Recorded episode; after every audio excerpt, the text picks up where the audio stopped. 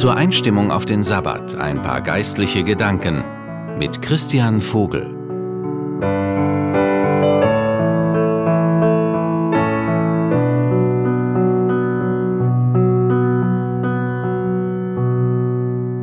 Im Alten Testament, im Prophetenbuch des Malachi im Kapitel 3, da heißt es über Gott, er wird sitzen und schmelzen und das Silber reinigen. Dieser Bibelvers verwunderte einige Frauen in einem Bibelstudienkreis und sie fragten sich, was diese Aussage wohl über den Charakter und das Wesen Gottes offenbart. Eine der Frauen bot sich an, über den Prozess des Läuterns von Silber schlau zu machen und der Studiengruppe beim nächsten Treffen vom Ergebnis zu berichten. Bei dem Silberschmied erhielt sie einen Termin.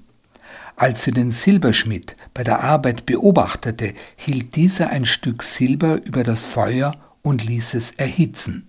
Er erklärte, dass man beim Läutern von Silber das Silber in die Mitte des Feuers halten muss, wo die Flammen am heißesten sind, um alle Unreinheiten hinwegzubrennen.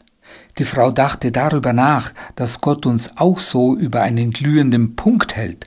Dann dachte sie wieder über den Vers nach, in dem es heißt, er wird sitzen und schmelzen und das Silber reinigen.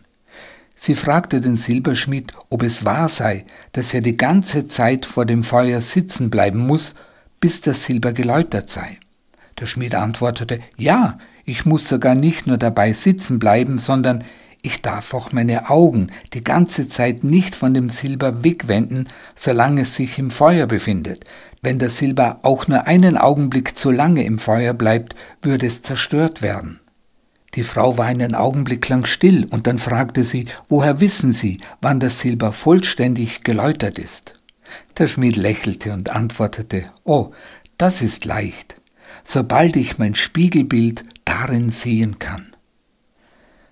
Eine sehr interessante Geschichte und sie lehrt mich eigentlich, wenn ich die Hitze des Feuers spüre, dann erinnere ich mich daran, dass Gott seine Augen auf mich gerichtet hat und mich aufmerksam beobachten wird, bis er sein Spiegelbild in mir sieht. Ein sehr interessantes Bild. Aber ganz gleich, was wir durchmachen müssen, Gott ist mit uns. Wenn wir ihm vertrauen, wird es gut ausgehen, weil spätestens die Ewigkeit es offenbaren wird. Und vergessen wir nicht, unser Leben ist eine Münze. Wir können sie ausgeben, wonach uns immer ist, aber wir können diese Münze nur ein einziges Mal ausgeben. Ich wünsche Ihnen eine gesegnete Sabbatruhe. Ihr Christian Vogel.